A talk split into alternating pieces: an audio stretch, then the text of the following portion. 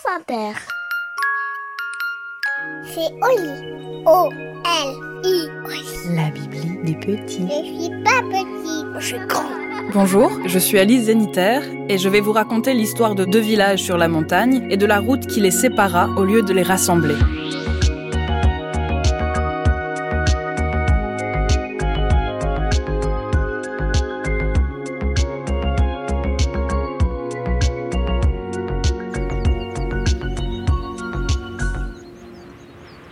Il était une fois, une fois multipliée par le nombre de crêtes et de sommets, une montagne en Italie qui se tenait debout, couronnée de sapins debout, et ce depuis une époque lointaine, avant les hommes, avant les maisons, et bien sûr, avant les voitures.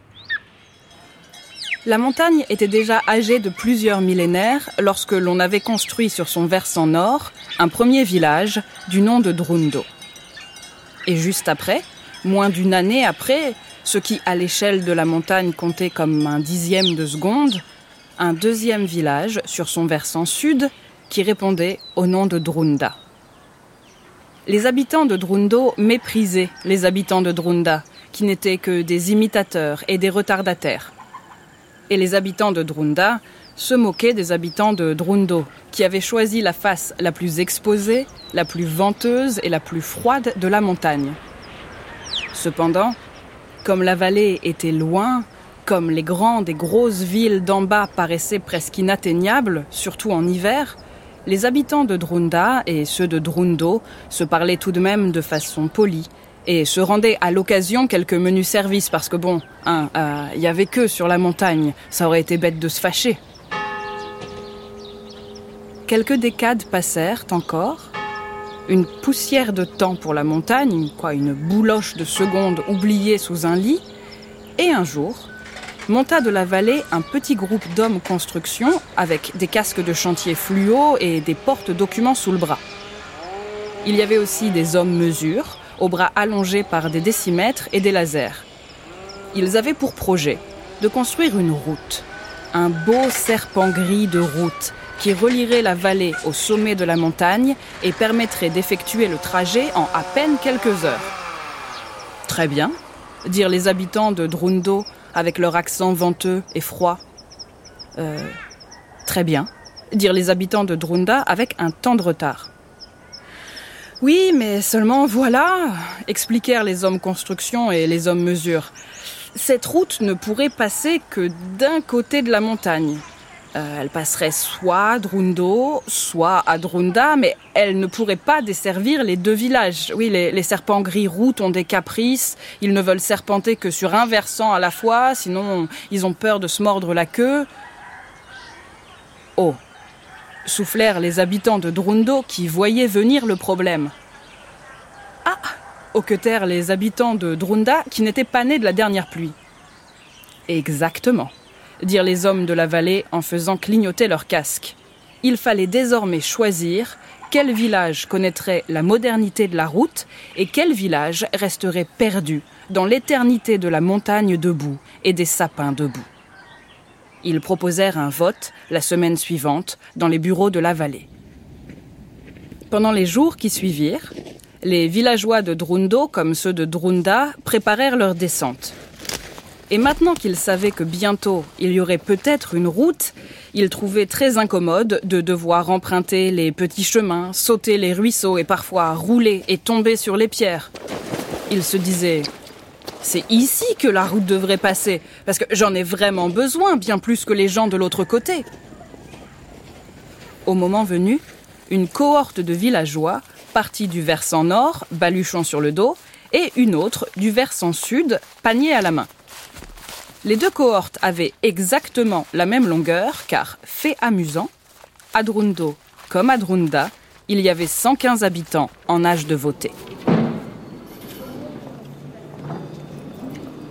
Ils défilèrent tous dans les bureaux de la vallée pour glisser dans une enveloppe un papier qui indiquait Drundo ou Drunda.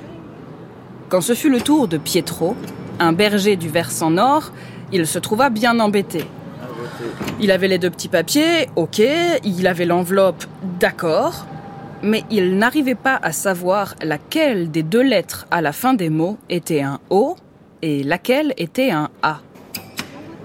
Il ne voulait pas se tromper, mais il n'osait pas non plus sortir la tête du petit bureau pour demander de l'aide.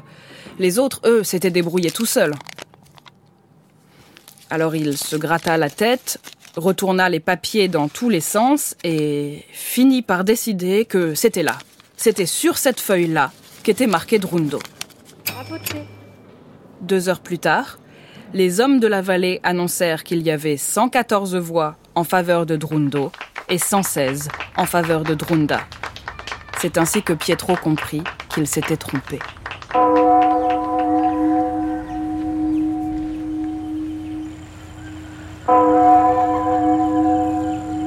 Quelques années passèrent, encore.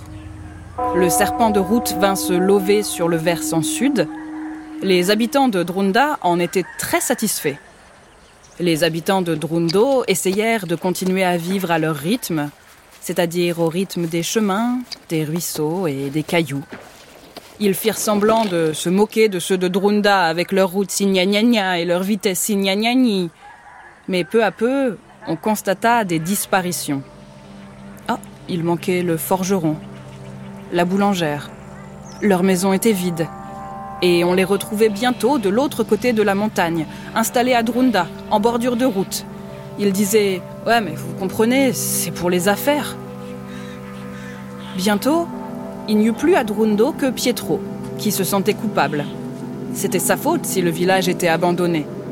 Alors il essayait, pour se rattraper, d'y conserver la vie à lui tout seul. Il tâchait d'être tous les habitants à la fois. Il dormait chaque soir dans une maison différente. Il courait d'une échoppe à une autre. Il arrosait toutes les plantes, arrachait les mauvaises herbes devant tous les pas de porte.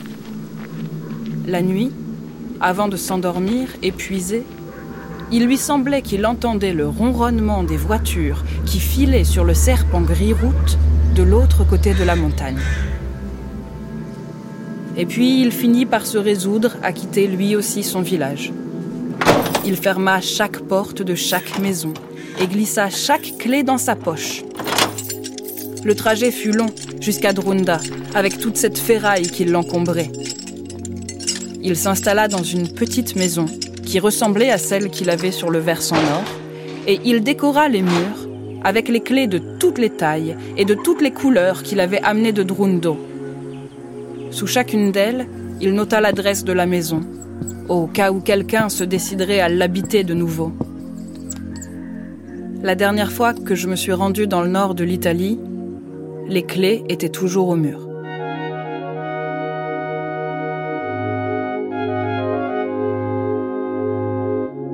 Et voilà, l'histoire est finie. Et maintenant, au lit.